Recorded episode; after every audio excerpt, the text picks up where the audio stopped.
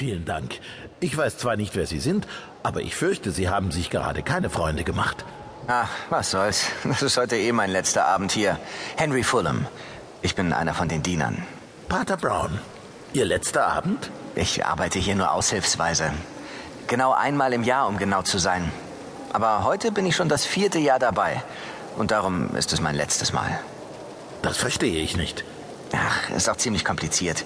Hat mit diesem komischen Club zu tun, der sich heute Abend hier trifft. Der Club der Zwölf Fischer. Fischer, die sich so ein Hotel leisten können? Nein, die nennen sich nur so. In Wahrheit sind das alles stinkreiche Männer, hohe Tiere, die ihren ganz exklusiven Club haben wollen. Und mit dem treffen sie sich einmal im Jahr hier im Hotel Vernon.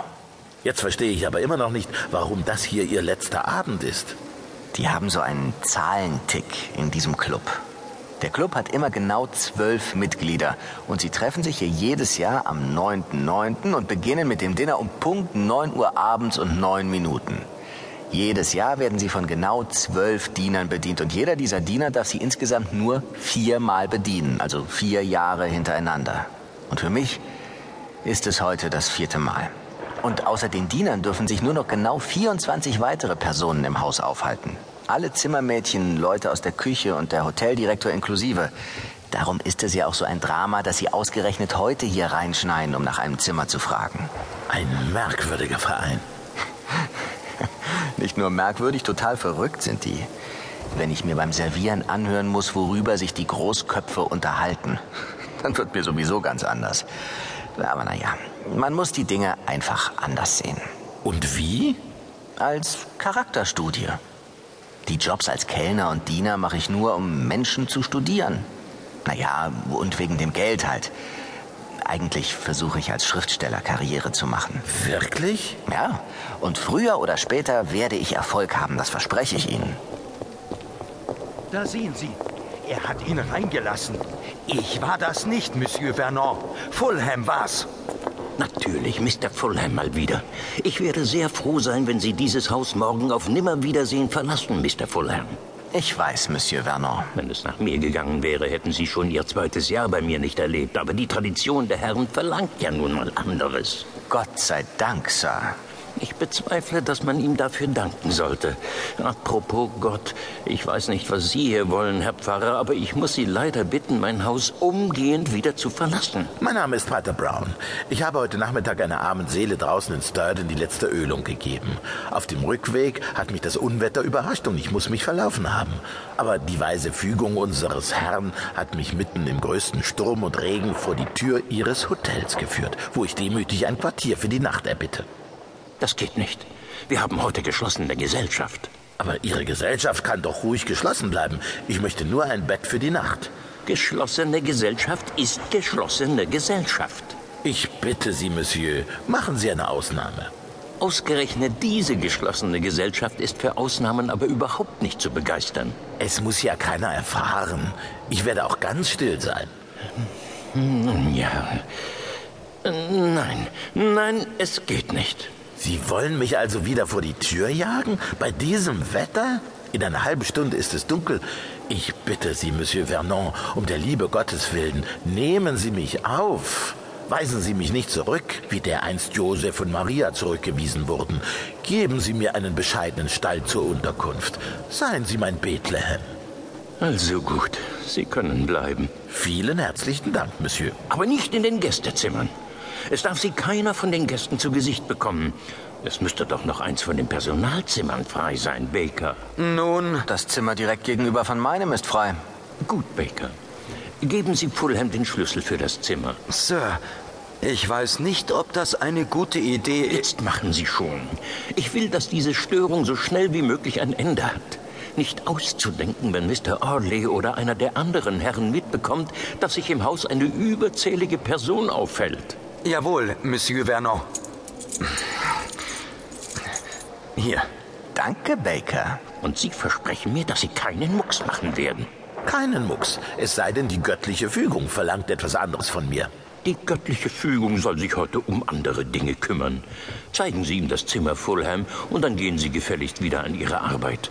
Die Herren sind bereits im Salon. Wird gemacht, Sir. Bitte hier lang, Pater. Der Personaltrakt liegt hinter der Garderobe. Guten Abend, Mildred. Guten Abend, Henry. Dich habe ich ja heute noch gar nicht gesehen. Ja, so kann's gehen. Mildred ist unsere Garderobiere. Ah ja. Verzeihen Sie mir, Sir, aber ich glaube nicht, dass das eine gute Idee war. Dieser Pater riecht für mich nach Ärger. Und meinem Instinkt kann ich immer trauen. Ich kann nur hoffen, dass sich Ihr Instinkt heute ausnahmsweise irrt, Baker.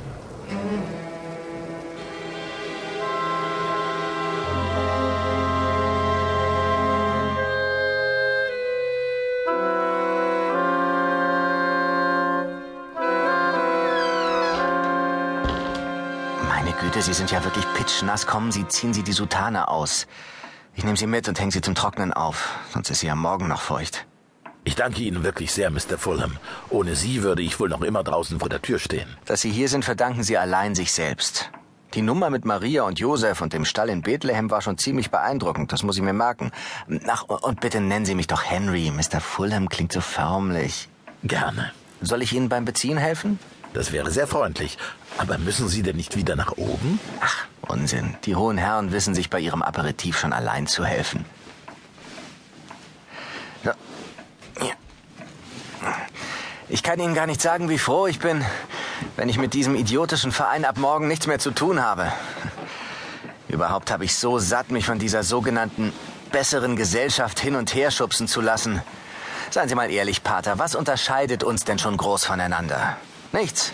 Ich bin genauso ein Mensch wie diese Bonzen da oben. Und wenn hier die feinen Herrschaften in ihren Fracks und die Diener in ihren Fracks durchs Haus laufen, glauben Sie, irgendein Außenstehender könnte da Herr und Diener voneinander unterscheiden? Das können wir ja mitunter nicht mal selbst. Ach, ja, wegen diesem idiotischen Ritual mit den neuen Dienern in jedem Jahr. Neue Diener? Naja, da jeder Diener nur vier Jahre dabei sein darf, aber auch immer welche dabei sein sollen, die sich auskennen, gibt es in jedem Jahr drei Diener im vierten Jahr, drei im dritten, drei im zweiten und drei, die ganz neu sind. Das ist ja fürchterlich kompliziert. Und noch dazu vollkommen schwachsinnig. Aber so ist es nun mal. Natürlich gibt's in jedem Jahr auch ein oder zwei neue Mitglieder in dem Club, weil die Herren alle steinalt sind und sterben wie die Fliegen. Und dann muss immer sofort ein neues Mitglied her. Nennt sich ja schließlich der Club der zwölf Fischer. Nicht zehn, nicht elf, nein, zwölf. Neue Kollegen, neue Clubmitglieder, alle im Frack. Da kann's schon mal zu Verwechslungen kommen. Ist zum Glück nicht oft passiert, weil man die feinen Herren immer recht schnell an ihrem arroganten Auftreten erkennt. Trifft sich der Club denn nur einmal im Jahr? Nein, nein, schon öfter. Einmal im Monat, glaube ich. Aber einmal im Jahr feiern sie hier ihr Jahrestreffen. Sie reisen am 9.9. an, dinieren und halten im Anschluss eine feierliche Sitzung ab, in der sie ihren eigenen Reichtum zelebrieren. Dann übernachten sie und am nächsten Morgen reisen sie wieder ab. Monsieur Vernon ist bei diesen Jahrestreffen immer fürchterlich aufgeregt, dass auch ja kein Fehler passiert. Wenn Sie mich fragen, spekuliert er darauf, selbst irgendwann Mitglied zu werden. Wer in dem Club ist, gehört schließlich zur absoluten Elite des Landes. Wie zelebriert man denn den eigenen Reichtum? Ist das Essen so teuer? Das sowieso. Aber noch dazu zahlen alle auf der Sitzung ihren Mitgliedsbeitrag für das folgende Jahr. Und zwar in Geld und Juwelen. Mir treibt es jedes Jahr die Tränen in die Augen, wenn ich sehe, wie viel Geld diese Leute besitzen und wofür sie es ausgeben. Und da sind Sie nie in Versuchung geraten? In Versuchung? Jedes Jahr bin ich in Versuchung, einfach auf den Tisch zu springen, mir das Geld und die Juwelen zu schnappen und davon zu rennen. Aber ich habe mich bisher immer noch beherrschen können. Das ist auch gut so. Da bin ich mir inzwischen gar nicht mehr so sicher. Warum müssen wir hier unten in diesen quietschenden, harten Betten liegen, während sich die feinen Herren in den Gästezimmern direkt über uns in ihren weichen Himmelbetten regeln? Das ist doch nicht gerecht. Warum sind die einen reich und regieren die Welt und die anderen sind arme Schlucker, die nichts zu sagen haben? Dagegen muss doch irgendjemand mal was unternehmen. Vor dem Herrn sind wir letztlich alle arme Schlucker. Ich hoffe, dass Ihnen das ein kleiner Trost ist, Henry. Nicht wirklich. Aber naja, sei's drum. Ich gehe jetzt mal wieder nach oben. Ich danke Ihnen für Ihre Hilfe. Und die Soutane, Die bringe ich Ihnen noch morgen vor dem Frühstück wieder zurück. Trocken. Herzlichen Dank. Äh, ach, äh, warten Sie. Äh, äh, meine Reisebibel. Ich habe sie immer bei mir in der Soutane. Ich werde jetzt noch ein bisschen dran blättern und dann haue ich mich aufs Ohr. Ich bin nämlich entsetzlich müde. Und ich werde den Reichen dieser Welt jetzt wieder mal ihre Gläser füllen. Gute Nacht, Pater.